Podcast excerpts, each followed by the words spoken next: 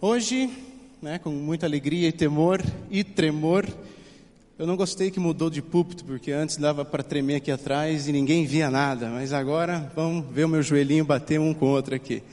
Mas é com grande alegria é, e desafio trazer a mensagem para os irmãos nessa manhã. E gostaria de começar contando algumas histórias, né? Muitos não me conhecem, então por que não algum testemunho é, para vocês poderem me conhecer um pouquinho melhor? Hoje o, tema da mensagem é sobre mudança. E a respeito disso, eu entendo um pouco. Quantos de vocês já se mudaram de uma casa para outra, de um bairro para outro? Quantos de vocês já passaram por algum tipo de mudança assim? Não, todo mundo, né? ok, ótimo, vocês sabem do que estou falando, a dificuldade que é mudar. Sabe por que, que eu, eu acho que eu sou um expert em mudança? Porque eu já me mudei mais de 10 vezes. Quem já se mudou bastante assim, mais de dez vezes? Oh, eu não sou o único, que benção. E a mudança, já me mudei quatro vezes no mesmo bairro. Era assim, de uma rua para outra, uma quadra, né? E assim a gente vai mudando. E mudança é extremamente difícil. Já mudei de estado. Fui para Pato Branco, Francisco Beltrão, São Paulo. E assim por diante. Morei no interior do Paraná. Eu me lembro que meu pai tinha um fusquinha, a gente tinha que subir ladeira acima, colocar correntes para subir aquele morro no interior do Paraná, foi muito bom. Para atravessar aquelas, aqueles riachos com o fusquinha, nossa, e a gente vibrava. É, e o pai todo doidão lá, passando aqueles rios com a gente, muito bom. Mudei de país, e tudo isso foi até os sete anos. Quando eu tinha sete anos, eu fui parar no Canadá. Morei sete anos no Canadá. Mudança radical. Mudança de clima. Quem já virou para o exterior, né, para o Canadá, sabe que lá é, é, é frio. Já experimentei menos 40 abaixo de zero. E é de, de queimar a orelha, nariz, o que ficar exposto queima. E mudança de alimentação, então, de, né, de, de alimento diferente. Lá só tinha batata com purê. Cadê o nosso feijão? Não tinha feijão? E assim por diante. Mudança de idioma. Por isso que eu falo português meio errado, né? Vocês vão até rir algumas vezes aí, mas faz parte da minha mudança. Porque eu não aprendi direito o português até os sete anos, de tanto mudanças, não parava em uma escola direito. Então fui aprender, fui ser alfabetizado em inglês, lá com o inglês canadense. E não foi fácil. A mudança mais radical da minha vida foi a volta. Tinha 15 anos quando voltei do Canadá. Aí foi a mudança radical, porque toda a minha infância, tudo que eu gostava, todos os meus amigos, tudo aquilo que marcou a minha vida estava lá. E agora vou largar tudo para trás e não saberei quando vou voltar. Então, mudança outra vez. É a mudança mais difícil, acho que foi chegar no Brasil e não saber falar a língua, não saber falar o português, escrever então sem pensar. Aí fui para a escola, outra mudança. A mudança de enfrentar os amigos. Eu era conhecido como gringo. O gringo. Falava errado, o pessoal ria de mim. Fui vítima de bullying, né? Muito, muito. E assim por diante. Mudanças, gente. Mudanças no visual, então. Nossa, quando eu estava lá no Canadá, era a moda do topete. Eu então usava aquele topete. Alguém já viu Barrados no baile? Né? O Brandon lá? Aquele, aquele topete eu usava. Aí quando. Já mudei muita coisa, né? Deixei o cabelo crescer, já fui do heavy metal. Quem me conhecia uns tempos atrás, eu cantava numa banda de metal. Já fui do pagode, olha só. É. Enquanto eu estava na banda de metal, eu cantava pagode numa outra banda, que eu tocava cavaquinho. É, mudanças. Mudanças. As mulheres gostam de mudar, né? As mulheres amam mudança. Mudar o cabelo. Só que daí elas querem que o marido note. A gente olha assim, não, não, né? Não mudou nada. Mudou, mudei o topete para o lado, mudei para o outro lado. Né? Deu um cortezinho, cortou as pontas do cabelo. E, a gente quer, e elas querem que a gente note. Mudanças, mudanças. Tem gente que não gosta de mudar. Tem gente que não gosta de mudar.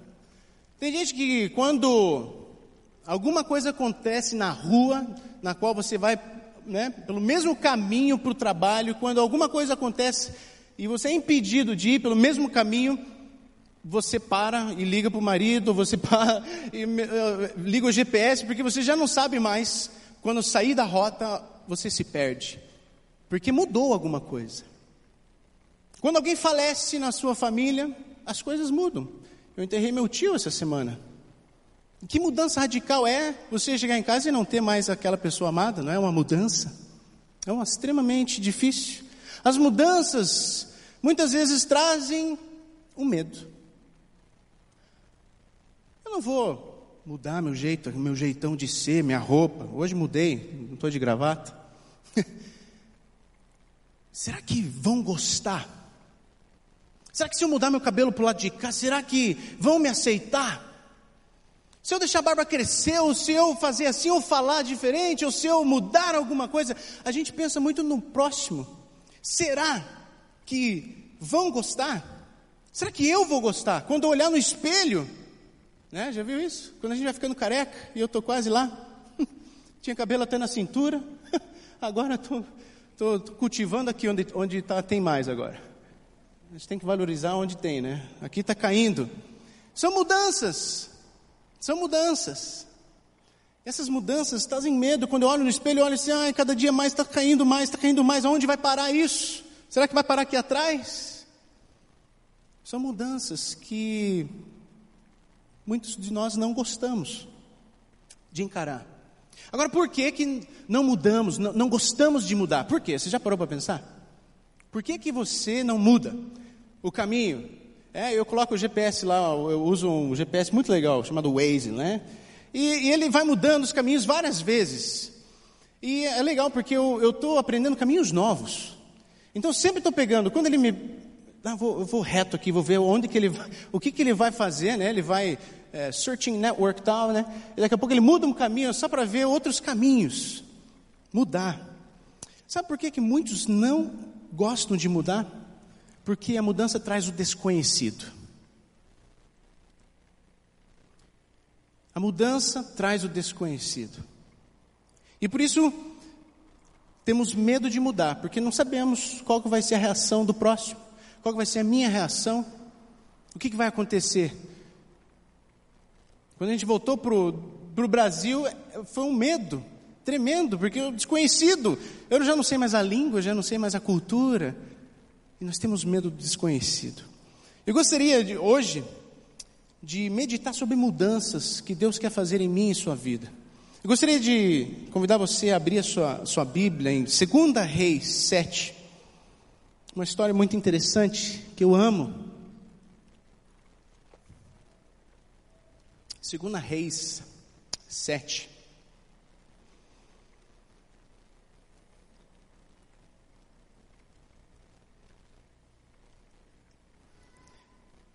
De 1 a 10. Disse Eliseu: Ouvi a palavra do Senhor, assim diz o Senhor: Amanhã, por esta hora, haverá uma medida de farinha por um ciclo e duas medidas de cevada por um ciclo, à porta de Samaria. Porém, o capitão cujo braço do rei se apoiava, respondeu ao homem de Deus: Ainda que o Senhor fizesse janelas no céu, poderia acontecer isso? Respondeu Eliseu: Tu o verás com os teus olhos, porém não comerás. 3. Quatro homens leprosos estavam à entrada da porta, os quais disseram uns aos outros: Para que ficarmos aqui? Assentados até morreremos? Se dissermos, entremos na cidade, há fome na cidade, e morreremos ali. Se ficarmos aqui, também morreremos. Portanto, vamos-nos ao arraial do Sírio e nos rendamos. Se deixarem viver, se nos deixarem viver, viveremos. Se nos matarem, tão somente morreremos. Levantaram-se ao crepúsculo para irem ao arraial dos Sírios. Chegando eles lá, entraram no arraial e não havia ali ninguém. Vamos orar. Senhor Deus, a tua palavra é viva, eficaz. Usa o teu servo. Abra o nosso coração, nosso entendimento, para que o Senhor seja glorificado nesta manhã, em nome de Jesus. Amém. Amém? O contexto aqui para você entender um pouquinho: o povo de Israel estava em guerra com o rei da Síria. Ele tinha uma estratégia aqui.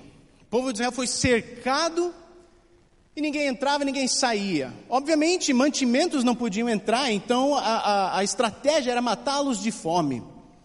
E quem é que luta com fome? Fica fraco. Então, se eles saírem para lutar contra aquele, o inimigo, eles iam morrer. Então, era uma estratégia muito eficaz, na verdade. Não tinha outra solução a não ser morrer de fome ou morrer lutando. E esse era o contexto na qual o povo de Israel se encontrava. E engraçado que de repente para tudo, né? E tem quatro homens na porta da cidade. E aqui que eu gostaria de começar nosso primeiro ponto, onde eu e você podemos aprender. Quatro homens, mas não é qualquer homem. Quatro homens leprosos. Eu não sei se você sabe ou não, mas antigamente é, o leproso era considerado um imundo. Ele era rejeitado da sociedade, era colocado em colônias longe da, da, da cidade, viviam entre eles, porque eles eram imundos, pessoas doentes que podia transmitir. Eles tinham que andar dizendo: imundo chegando, imundo chegando, olha eu aqui. E assim eram os leprosos, viviam separados da sociedade, eram rejeitados, isolados. A mudança traz um pouquinho disso. Quantas vezes eu e você não se sentimos assim? Um leproso, né? Eu me senti um leproso quando eu voltei do Canadá. Nossa, que estranho, esse piá não sabe falar direito. Fala estranho. Amor, porta. Fala tudo errado. E riam de mim, eu me achava, eu, eu, eu me fechava num, num, num cantinho e ficava lá sozinho. Por quê? Porque todo mundo ria de mim. Quando chegava aquele momento na sala de aula, a aula de português era a pior aula para mim. Porque a professora distribuiu livros para todos, Vamos ler aqui do capítulo 1, começa aqui na frente, vai lendo, vai lendo. E eu, ah, não. E eu ia assim, baixando, assim, ah, não olhe para mim, me ajuda, Senhor. E quando eu, eu contava assim, capítulo, então, peraí, 1, 2, 3, 4, 5, 6, 7, 8, eu sou número 15, eu, eu lia já, eu, eu, procurava onde que mais ou menos eu ia ler, ia lendo, né? Ia lendo, tentando ali, para não errar, para não... E eu errava tudo. E virava né, o palhaço da sala. Mas a mudança eu me senti um leproso porque as pessoas me rejeitavam. Você já se sentiu assim? O momento da sua vida onde você se sente um cara, ah, não sou ninguém, olha só, ninguém me quer, ninguém gosta de mim. Já se sentiu isso? Eu creio que todos, né? Por isso não vou nem perguntar para você levantar a sua mão. E eu me senti muito assim. E aqui os quatro leprosos estavam à beira da cidade. A rejeição ela mata. A rejeição, ela destrói sentimentos, sonhos. Por isso que eu trabalho com adolescentes há oito anos com o Michel já, e a gente vê o quanto o adolescente e adultos também fazem de tudo para ser aceito na sociedade, no meio de trabalho. Fazemos de tudo para ser aceito, porque a rejeição destrói, ela mata. Ninguém quer ser rejeitado. Alguém que se isola morre aos poucos, morre, vai definhando. Muita ve muitas vezes pensamos que somos um pouquinho assim, igual um leproso. Foi a primeira coisa que veio à minha mente quando o pastor Edson pediu para eu pregar no domingo de manhã. eu? Mas eu sou um leproso. Eu sou um imundo, um pecador. Quem sou eu para pregar lá? Mas espera aí, não. E daí comecei a fazer uma lista de coisas. Né? Uma lista de coisas que vinha na minha mente. Não, mas tem tanto pastor aí capaz, olha só, né?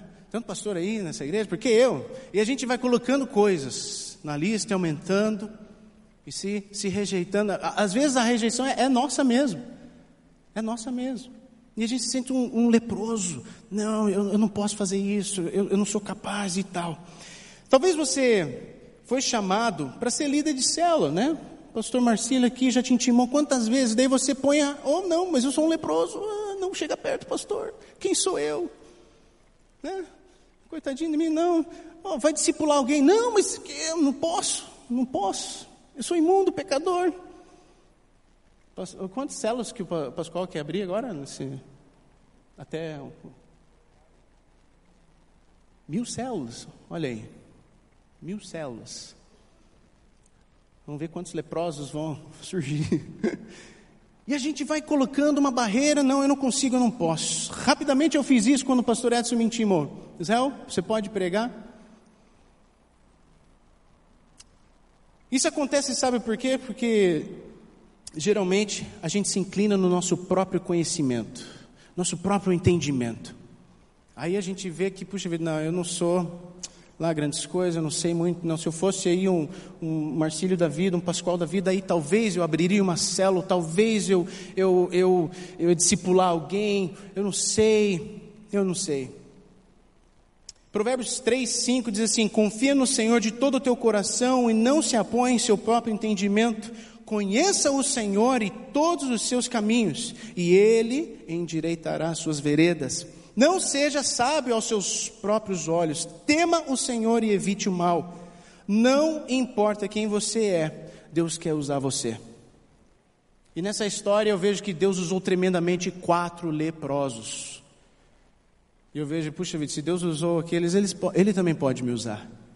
Deus quer usar você, meu irmão. Deus quer usar você, adolescente, você terceira idade, você da quarta idade, você adulto homem, mulher, não importa a sua idade, Deus quer usar cada um de vocês. 1 Coríntios 1 tem um versículo que eu amo, 27 a 29. Mas Deus escolheu as coisas loucas deste mundo para confundir as sábias. E Deus escolheu as coisas fracas deste mundo para confundir as fortes. Puxa vida, então, Deus pode me usar. E Deus quer me usar. Quatro leprosos à porta da cidade. Vamos continuar aqui a história. No versículo 4, diz assim: Se dissermos, eles começam a debater entre eles. Entramos na cidade, há fome na cidade e morreremos aí.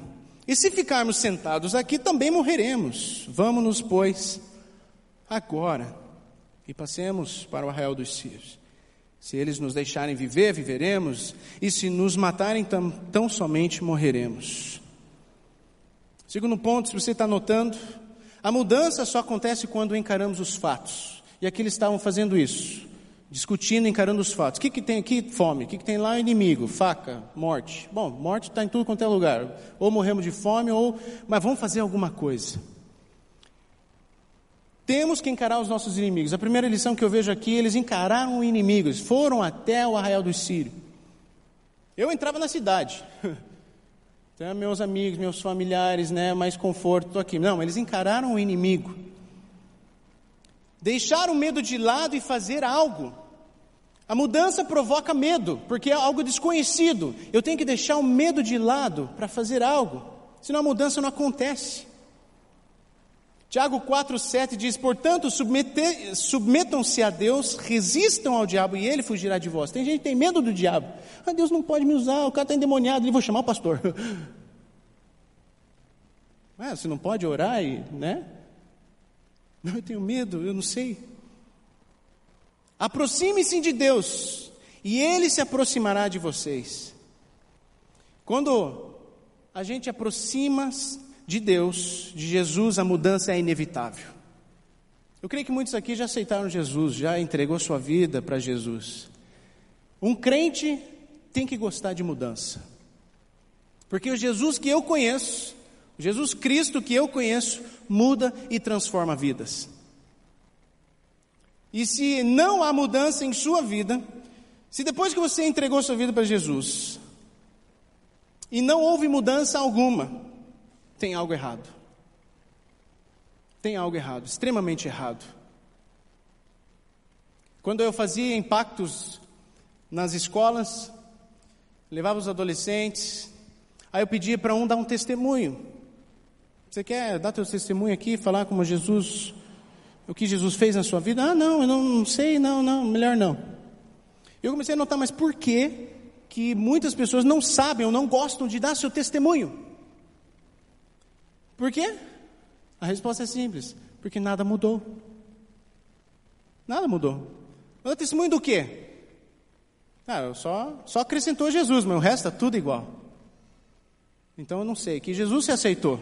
Porque esse Jesus é poderoso e ele transforma vidas, ele provoca mudança. Então, um crente, um cristão em Cristo Jesus, não pode ter medo de mudanças.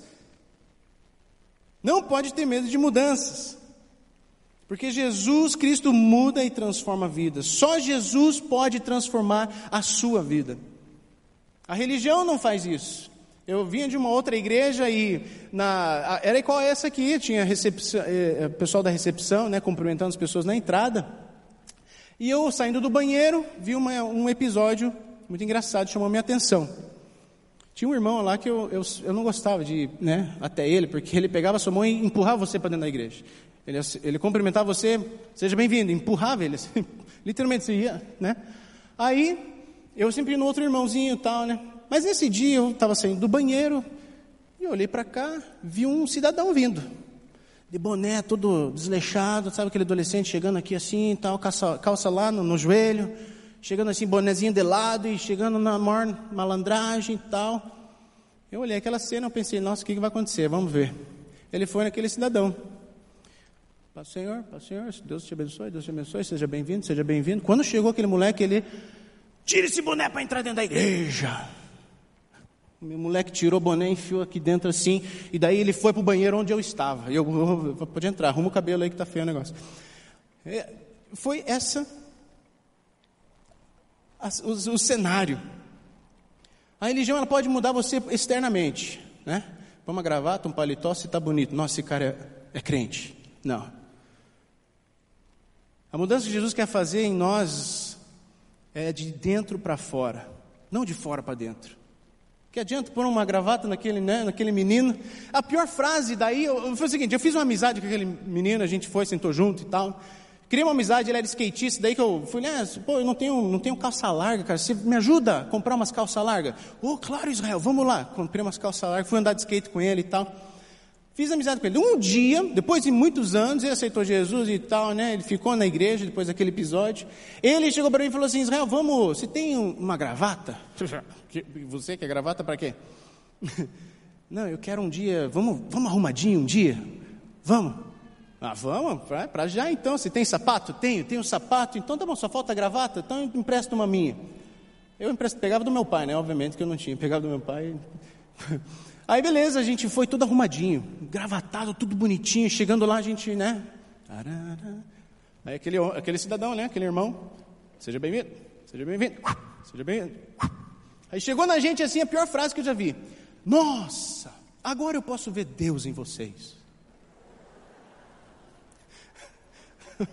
tá bom então, né? Só Jesus pode transformar e mudar a sua vida. Não tenha medo. Não tenha medo.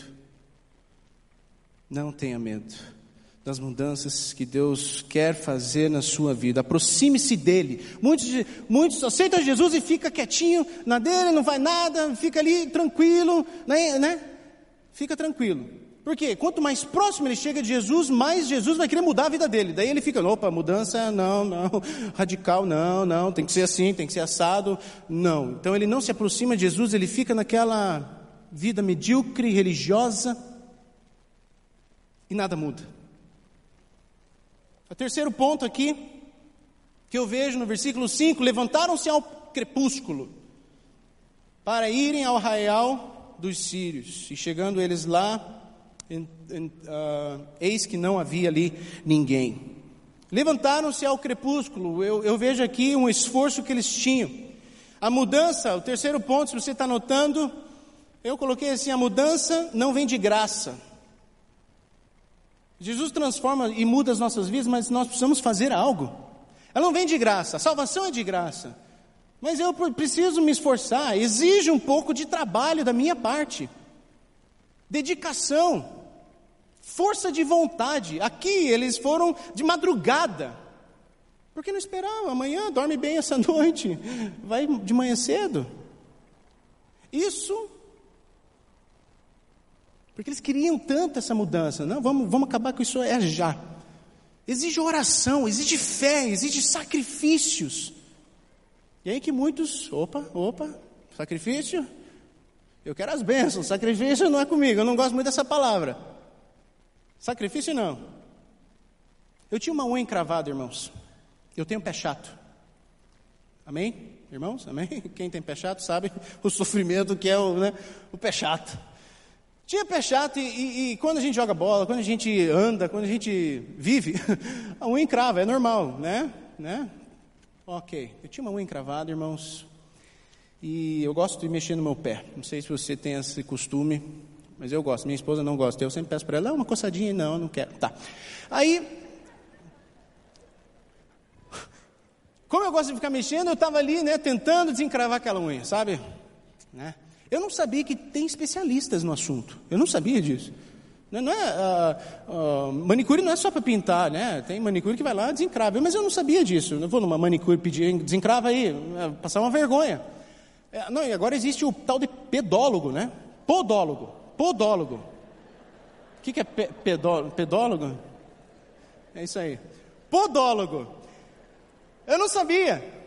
Irmãos, eu sofri, sofri meses com, aquela, com aquele pé assim. Ao ponto, daí o pastor, o, o pastor Daniel me pediu um dia para pregar no culto inglês e eu fui. Só que eu fui por esse tênis, eu só tenho esse sapato aqui, irmãos. É, eu fui por esse sapato, não cabia. O pé direito cabia, mas o esquerdo não coube.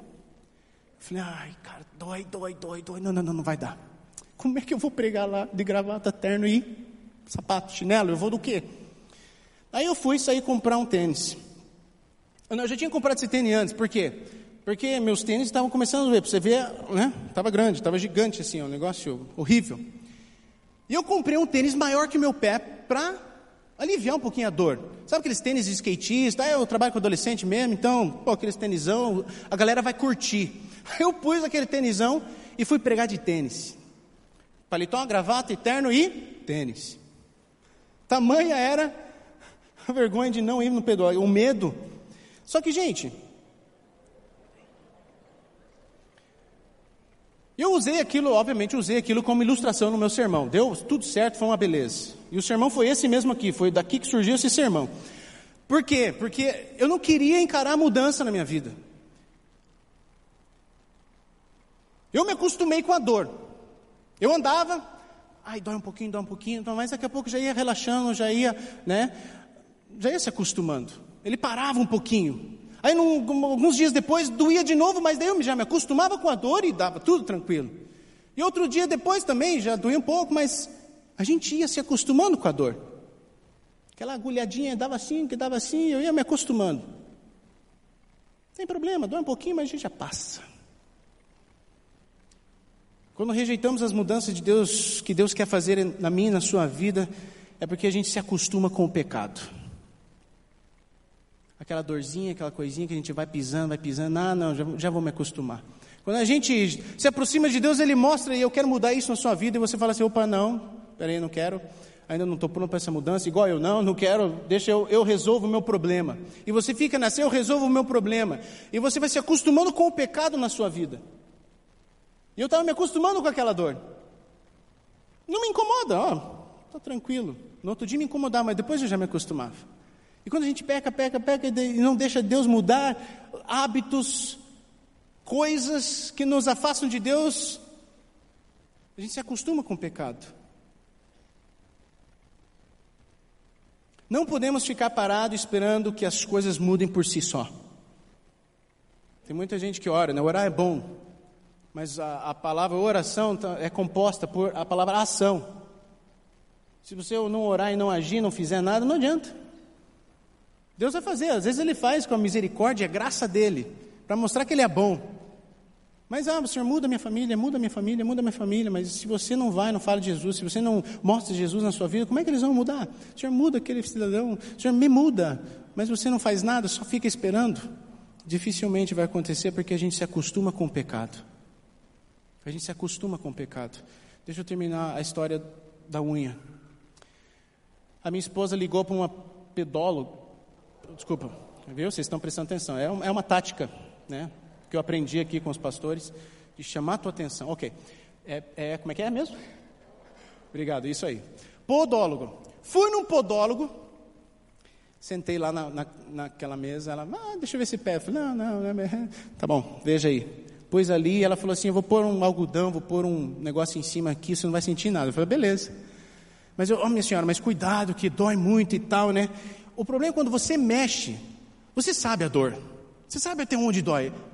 Ela não sente dor, ela vai enfiar e vai puxar e, meu, isso vai doer demais.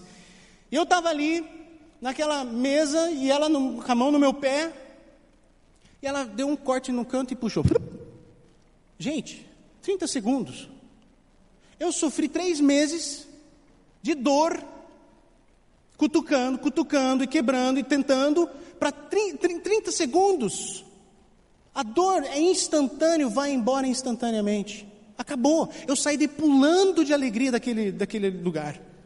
Eu, foi um negócio tremendo, foi assim demais. Foi uma alegria que eu jamais tinha experimentado antes. A mudança vai exigir um sacrifício seu.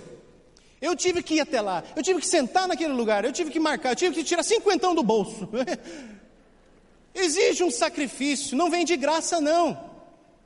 Quer o alívio, quer as bênçãos, você tem que, meu amigo, ler a Bíblia. Se você não lê a Bíblia, como é que você vai saber o que, Deus, o que, você, que Deus quer de você? Ah, mas é um sacrifício, é meio chato ler a Bíblia. Eu sei, eu, eu, eu quem diga. Eu tenho, eu, eu, eu, nossa, minha aula de português foi horrível, sabe por quê? Porque ela, a professora de português fez um trauma na minha vida. E graças a Deus eu fui curado, porque hoje eu lia, eu leio em público. Antes eu não lia em público. Tamanha era a minha dificuldade. Eu lia tudo errado, era amor, ficou, e, nossa, e todo mundo ria, ria só.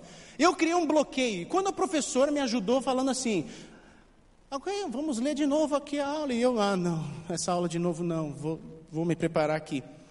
Quando chegava na minha vez, eu travava, eu, eu falava, não, professor, eu não quero ler. Não, não quero ler. Não, não quero ler. Mas leia, leia, você tem que ler, você tem que ler. Tá bom, eu lia, todo mundo ria. Daí ela, eu, eu falei, definitivamente eu não vou ler nessas, nessas aulas. E quando eu pus né, o pé no chão, eu falei assim, eu não vou ler, professora. Ela falou assim, ah, não vai ler porque é analfabeto. Não vai ler porque não sabe ler. E me ajudou pra caramba, né? Aí eu travei. Mas, gente, eu preciso ler a Bíblia hoje para pregar, eu preciso ler a Bíblia hoje para a minha vida. E se, se a gente não lê a Bíblia, o que acontece? A gente morre. Tanto é que o título do sermão aqui, agora eu vou revelar o título: Mudar ou Morrer. Ou você muda ou você morre. Eu, eu descobri, meu pai é, é, capelão no hospital, ele sempre conta umas histórias é, legal assim. Ele veio com uma história de que um cara morreu com a unha encravada. Eu falei, nossa, eu vou desencravar já essa unha aqui. A infecção vai no sangue, depois vai no coração e o cara morre. Não sei, é um negócio doido, né? Um negócio doido. Eu fui na hora desencravar a unha. Gente, mudar exige de você. A vigília está chegando, né? A vigília está chegando. Puxa, ficar aí na igreja, nossa. Tem oração às seis da manhã. Nossa, que sacrifício, às seis da manhã não dá. Não dá. Não tem as, sei lá, as duas. Mais cômodo para mim orar de madrugada. Tem muita gente tem insônia, não sabe o que fazer, vai comendo na geladeira, só engorda e fica mal. Gente, vai orar. Talvez Deus está te incomodando, te acordando para você passar a, a, madrugada na presença dEle. É um sacrifício? É. E esse sacrifício vai gerar mudança na sua vida, na, na, na vida da sua família. Tremendo, e você não sabe. Fazer jejum, então, Jesus amado, que dificuldade que é? É um sacrifício? É. Mas vai gerar o que? Mudanças. A mudança não vem de graça. E a quarta coisa, tem dez coisas, tá? Então vamos rapidinho que tem bastante. A quarta, brincando. A quarta coisa está lá no versículo 6 e 7. Porque o Senhor fizera ouvir no arraial dos sírios, e é aqui que eu amo essa história, um ruído de cavalo, de carros e de cavalos, como de um grande exército, de maneira que disseram uns aos outros: Eis que o rei de Israel alugou contra nós o rei, os, o reis dos heteus e os egípcios e vieram sobre nós. Pelo que se levantaram e fugiram ao crepúsculo, novamente daqui o crepúsculo, eh, deixaram as suas tendas, os seus cavalos, seus jumentos, e o arraial como estava e fugiram. A quarta coisa é que Deus opera milagres quando aceitamos as mudanças que Deus quer fazer na minha e na sua vida. Ele opera milagres. Quatro leprosos, o que, que Deus fez? um som de um exército. eu, eu, eu acho tremendo essa parte. Como Deus faz as coisas. Eles ouviram né, quatro leprosos assim. Lá, lá, lá, lá, lá, lá, lá. Nossa, tem um exército vindo. Lá, lá, lá, lá. Quatro leprosos, é incrível. É incrível. Quando deixamos de olhar para nossa capacidade, para nós mesmos e nos aproximarmos de Deus, Deus se aproxima de nós e a mudança acontece tremendamente. Quer parar de fumar? Quer essa mudança na sua vida? Não se incline nas suas forças, porque você não consegue. Você não vai mudar se você se inclinar na sua própria força. Aproxima-se de Deus e Ele vai fazer a mudança que Ele precisa, a hora que Ele quiser, o momento que Ele quiser. O sobrenatural vai acontecer. Tem gente que quer ver o sobrenatural de Deus, né? Isso atrai algumas pessoas, isso é, é, é muito bom. Mas você não vai ver o sobrenatural de Deus se você não fizer a sua parte. Deus faz a parte dele, mas eu e você precisamos fazer a nossa parte.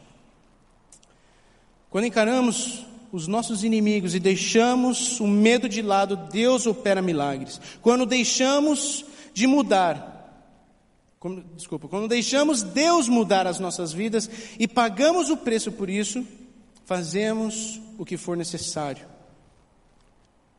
Você está disposto a sacrificar seus amigos, seus colegas? Eu sempre falo isso para os adolescentes. Está disposto? Para Deus provocar uma mudança na sua vida, você precisa às vezes largar, deixar algumas coisas de lado. Sacrifícios vão, vão ter que ser feitos para que a mão poderosa de Deus, os milagres aconteçam em minha vida e na sua vida. Quatro leprosos fizeram um barulho de um exército. Quando confiamos em Deus, Ele nos muda para melhor. A mudança que Deus quer fazer em minha vida e na sua vida é para melhor. Deus não quer, Ele não é sacana. Ele não quer brincar com você. O diabo faz isso. O diabo fica manipulando você, brincando com você. Mas Deus não, Ele quer mudar você para melhor. Eu olho para trás na minha vida e tudo que já aconteceu, todas as mudanças, né, quando você tem filho, acontece outra mudança em casa, no casamento, tudo. Quando você fica idoso, as coisas mudam. E a gente precisa se adaptar, e todas essas mudanças que acontecem, que são naturais da vida e outras não, que a gente provoca.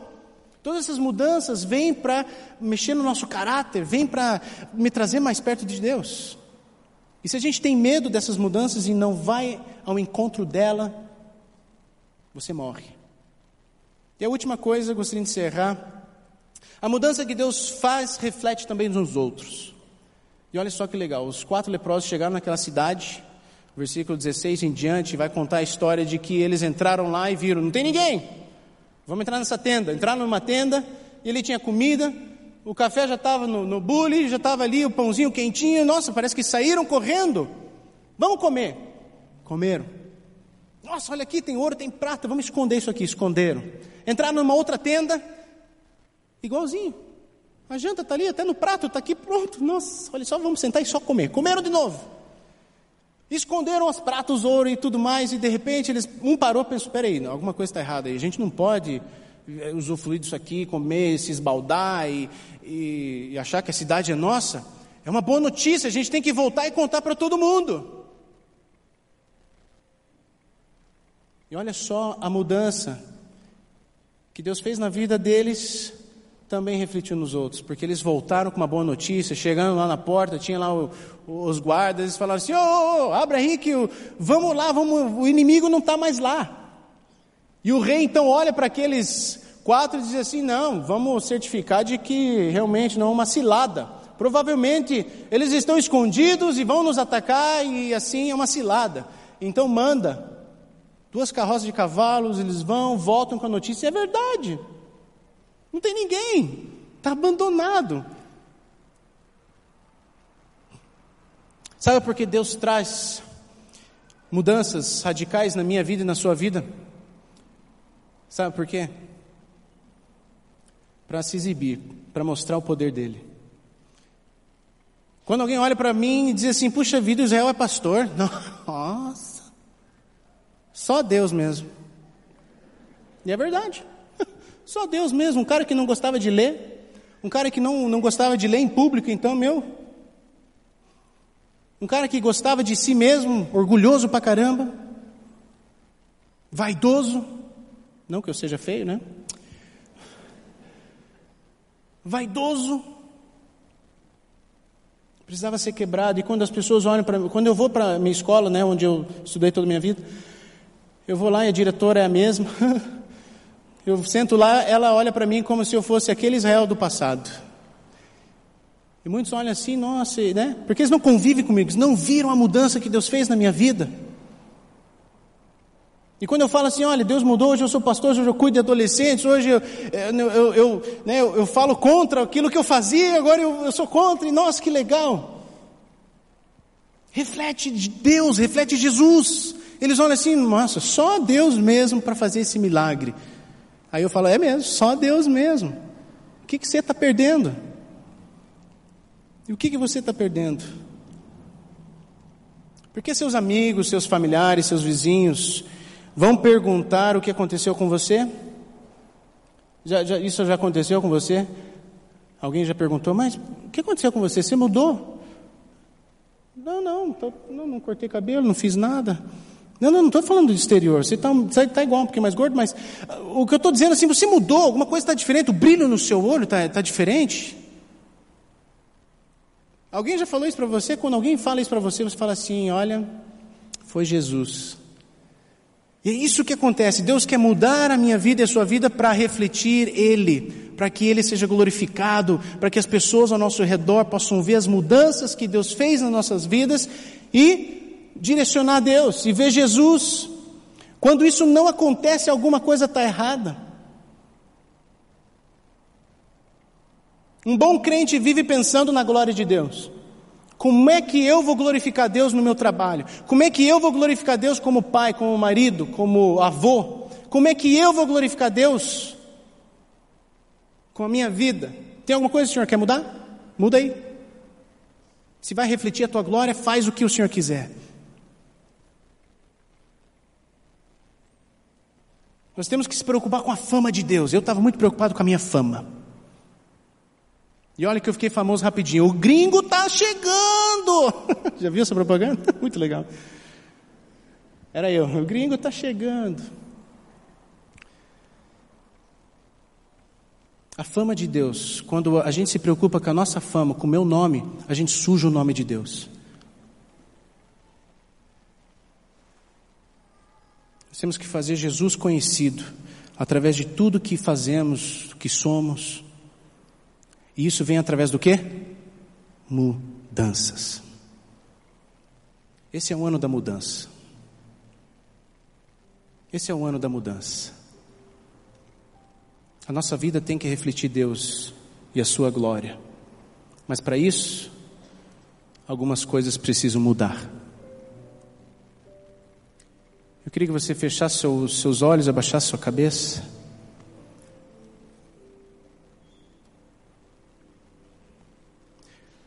Não tenha medo das mudanças que Deus quer fazer na sua vida. Ele fez você, construiu você, tem um plano especial para você. Não estrague isso. Quando a gente entrega a nossa vida na mão de Jesus, quando a gente diz sim, eu quero que o Senhor dirija a minha vida, você está dizendo sim para as mudanças também. Tem muito crente estacionado na vida espiritual, tem muito crente que não sai da inércia, fica ali estacionado, nada acontece, está anos na igreja, anos na igreja. Nem inscrição do CFM fez. Não participa de nada, não faz nada, só vem para os cultos, volta para casa, vem para os cultos, volta para casa e espera que tudo seja uma bênção. Mas, meu amigo, minha amiga, nós precisamos fazer a nossa parte. A nossa parte é se aproximar de Deus, a nossa parte é os sacrifícios que isso eh, envolve. É sacrifício, ler a Bíblia é sacrifício, orar é, é um sacrifício para muitos, é, mas é necessário. É um sacrifício, é, mas é necessário. Eu queria orar com você nessa manhã, você que você está com medo das mudanças que Deus quer fazer na sua vida. Queria desafiar você a ficar em pé, vir aqui na frente, gostaria de orar por você. Mudar não é fácil. Quantas coisas eu deixei para trás nas mudanças que a gente fazia. Os móveis às vezes quebravam, as coisas tinham que repor. E na mudança da vida também, a gente vai ter que mudar alguns móveis do, de lugar, a gente vai ter que mudar algumas atitudes, a gente vai ter que mudar alguma, a maneira de falar, a maneira de agir, algumas mudanças vão acontecer e precisam acontecer para que Deus seja glorificado na sua família. Você quer que teu pai se converta, você quer que teu, tua família se converta? Eles precisam primeiramente ver mudança na sua vida. Se esse Deus que você fala e prega não muda, não faz, não tem diferença nenhuma, por que, que eu vou querer isso na minha vida? Agora, quando eles olharem para a sua vida e verem, puxa vida, esse cara mudou demais, esse Deus funciona, esse Deus é demais, eu quero isso para mim.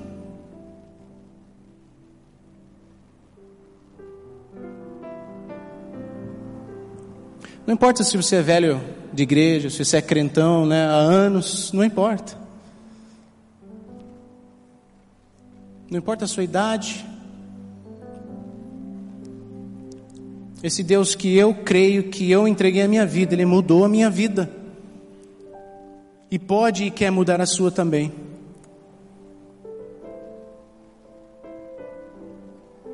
Talvez você já aceitou Jesus, mas falta um pouquinho de aproximação dele. Falta esse, esse, esse primeiro passo, de passo em passo, chegar perto de Jesus. E a igreja oferece caminhos e caminhos para que isso aconteça: discipulado, célula, CFM, um monte de coisa que a igreja oferece. Esportes, então, nem se fale. Tudo isso é para que a gente crie o que é um relacionamento com Jesus. E que o nosso relacionamento com Jesus reflita no nosso próximo. Quatro leprosos. Deus usou quatro leprosos para tirar uma cidade toda da fome. Deus quer usar você no seu trabalho, na sua casa, no seu casamento, no seu relacionamento. Deus quer usar você. Não pelo que você tem a oferecer, não porque você é esperto ou bom,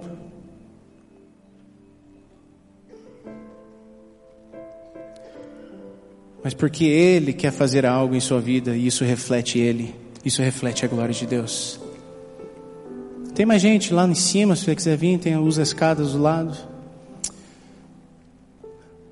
Eu aprendi aqui anos ouvindo e vou repetir. A primeira oração é sua. Eu não sei o que, que o Espírito Santo está falando no seu coração, mas eu sei que alguma coisa vai mudar. E essa mudança que Deus vai fazer na sua vida é para melhor e para glorificar o nome dEle. Então faz a sua oração no seu lugar. Fala para Ele o que você acha. Deus, muda isso. Deus me ajuda a mudar aqui. Deus, tira todo o medo.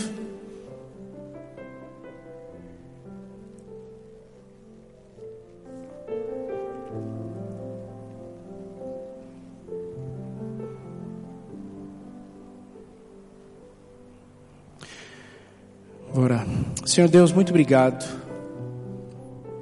Porque o Senhor tem nos dado um, dias lindos. Eu te glorifico por isso. Eu te agradeço porque nesse dia bonito o Senhor nos deu vida. A gente está aqui na tua presença, ouvindo a tua palavra, Pai. Senhor Deus, tem pessoas aqui na frente, ó Pai, que às vezes estão com medo, estão sentindo medo de se aproximar do Senhor, porque alguma coisa pode mudar. Espírito Santo, vem e arranca esse medo, Pai. Tire esse medo, Pai. Não permita que esse medo, Pai,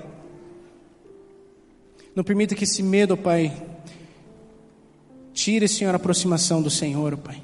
Não permita que esse medo, Pai, afaste pessoas do Senhor, Pai. Senhor Deus, nós te pedimos, ó Pai, como Davi olhou para aquele gigante e falou assim: Quem é esse para falar do meu Deus? O meu Deus pode acabar com ele. Levante agora Davi aqui, Pai, com essa ousadia. Encarar o inimigo, encarar os nossos medos, o desconhecido. A gente não sabe o que o Senhor vai fazer de nós, a gente não sabe quais são os seus planos, mas a gente está indo, andando com o Senhor, e aos poucos o Senhor revela, Pai. Aos poucos o Senhor muda, o Senhor pede para eu mudar isso, mudar aquilo.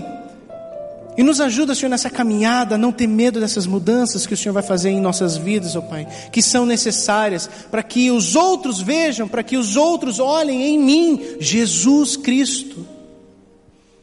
Senhor Deus, tem pessoas aqui na frente, várias idades. Faz assim, ó Pai. Faz assim, Pai. Que o teu nome seja glorificado. E que cada um chegar em casa alguém possa olhar para eles assim: o que aconteceu com você? Por que você está diferente? Alguma coisa mudou? E que isso traga glória para o teu nome, Senhor Jesus. Abençoa o teu povo, Pai. Abençoa a tua palavra, Pai. Que essa palavra crie raízes profundas no coração de todos aqui, Pai. E que dê frutos durante essa semana, Pai. Em nome de Jesus é que eu te peço. Em nome de Jesus. Amém. Amém.